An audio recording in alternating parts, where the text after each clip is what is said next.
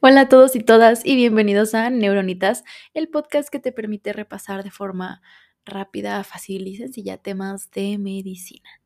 El día de hoy nos vamos a meter un poquito oftalmología y vamos a hablar así súper rápido de estrabismo. Así que comencemos. Bueno, primero vamos a darle un repasito chiquito a los movimientos oculares, pues recordar que cada músculo extraocular tiene una posición diagnóstica en la que pues su acción es máxima y es en la que vamos a utilizar para explorar su función. Entonces nos vamos a enfocar en nuestro ojo derecho y te voy a decir el músculo y los movimientos que realiza, ¿ok? El recto superior es hacia arriba a la derecha, su movimiento, el recto lateral hacia la derecha, el recto inferior abajo a la derecha, el oblicuo superior abajo a la izquierda, el recto medial a la izquierda y el oblicuo inferior arriba a la izquierda. Y pues hay que recordar que estos músculos están en el anillo de zinc. Entonces, proseguimos con lo que sigue. Pero estamos hablando de estrabismo, entonces esto quiere decir que si un ojo no puede realizar un determinado movimiento hacia alguna de estas posiciones diagnósticas, el músculo lesionado o pues patético será el que tenga esa posición diagnóstica.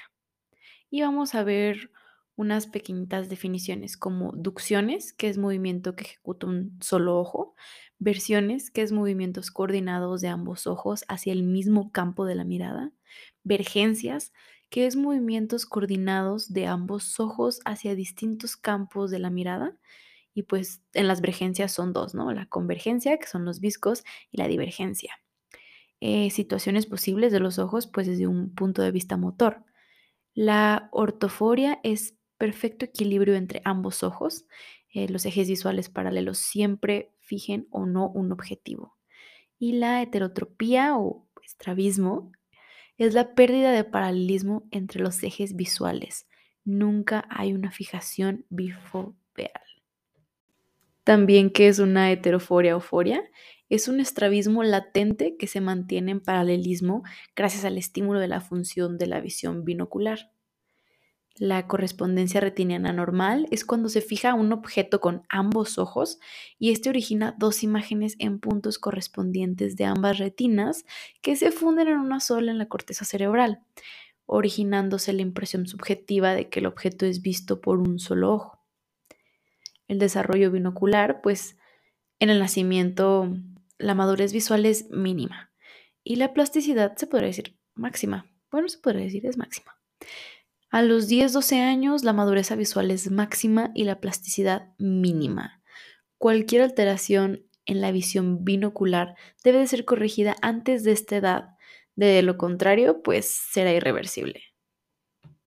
Bueno, ahora que ya tenemos todas estas definiciones, porque pues hay que recordar que en oftalmología tiene su propio sus propias definiciones, su propio diccionario, sus propias abreviaturas, es un mundo diferente, podemos centrarnos más de lleno al estrabismo. Ya dije hace un momento la definición de estrabismo, pero en palabras chiquitas es la pérdida de paralelismo entre ambos ojos, ¿ok? Hablando ya un poquito sobre su etiología, pues hay alteraciones neuromusculares idiopáticas que suponen del 60 al 65%. Estas son alteraciones en los sistemas supranucleares que controlan el paralelismo de los ojos. Acomodativos pueden ser del 15 al 20%, estos basados en la cincinesia, acomodación, convergencia. Cuando existe una hipermetropía, se produce una excesiva acomodación, provocando una convergencia excesiva, ¿ok? Y pues también puede ser por una interferencia sensorial, por alguna lesión orgánica que impida una correcta agudeza visual, como por ejemplo retinoblastoma, entre otras. También puede ser mecánico por anomalías de los músculos o las vainas musculares, como parálisis musculares que ocurren y pues dejan secuela el estrabismo no paralítico. Su diagnóstico. Tenemos dos pruebitas que nos van a ayudar.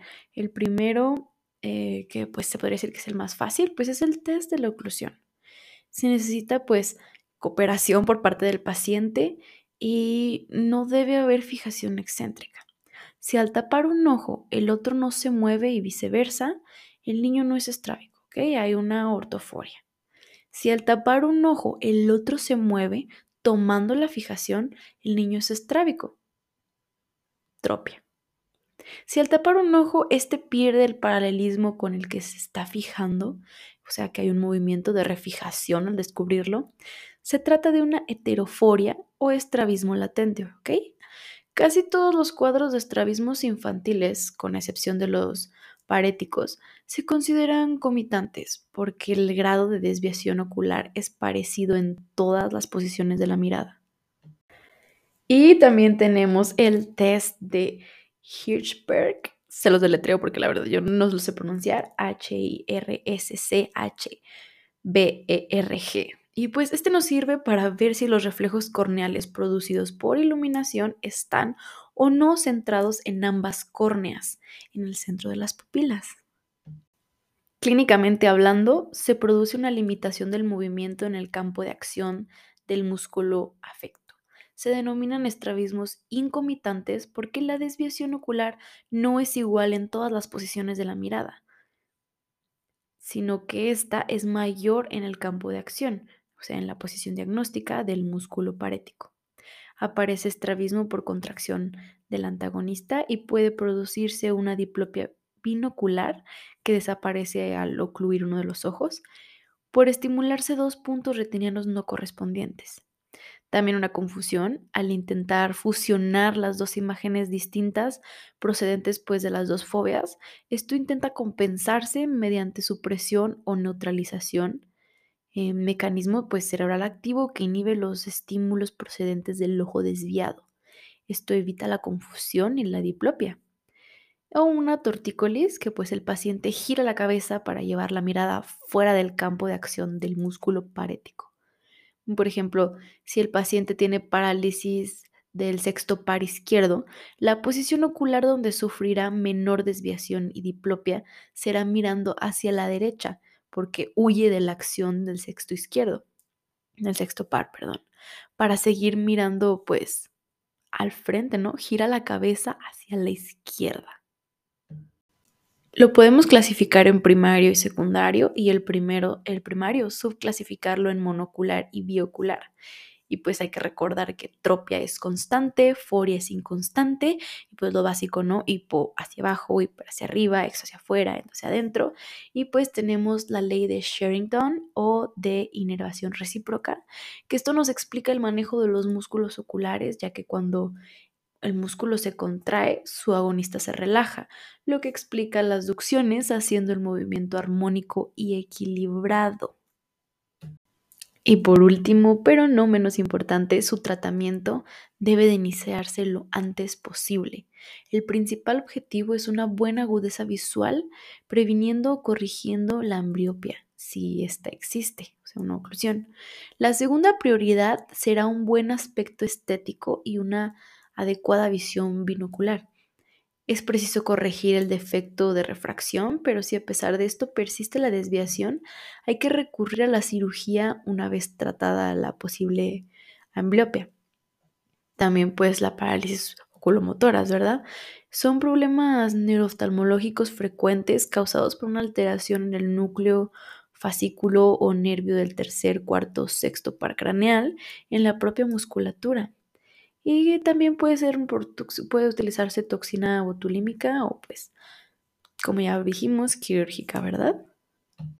Y eso sería todo por el episodio de hoy. Fue un episodio cortito, pero espero que les sirva de mucho. Gracias por escucharnos. No olviden seguirnos en nuestras redes como arroba neuro.nitas, en la mía personal como arroba naumireles. Vayan a ver los TikToks que se están subiendo. espero que se diviertan viéndolos. Y pues que tengan una muy bonita semana. Recuerden que el seguir repasando, no importa si sea previo a un examen o solo porque están aburridos y quieren recordar un tema. Ustedes sigan haciéndolo, llénense de conocimiento y nos vemos en el próximo episodio.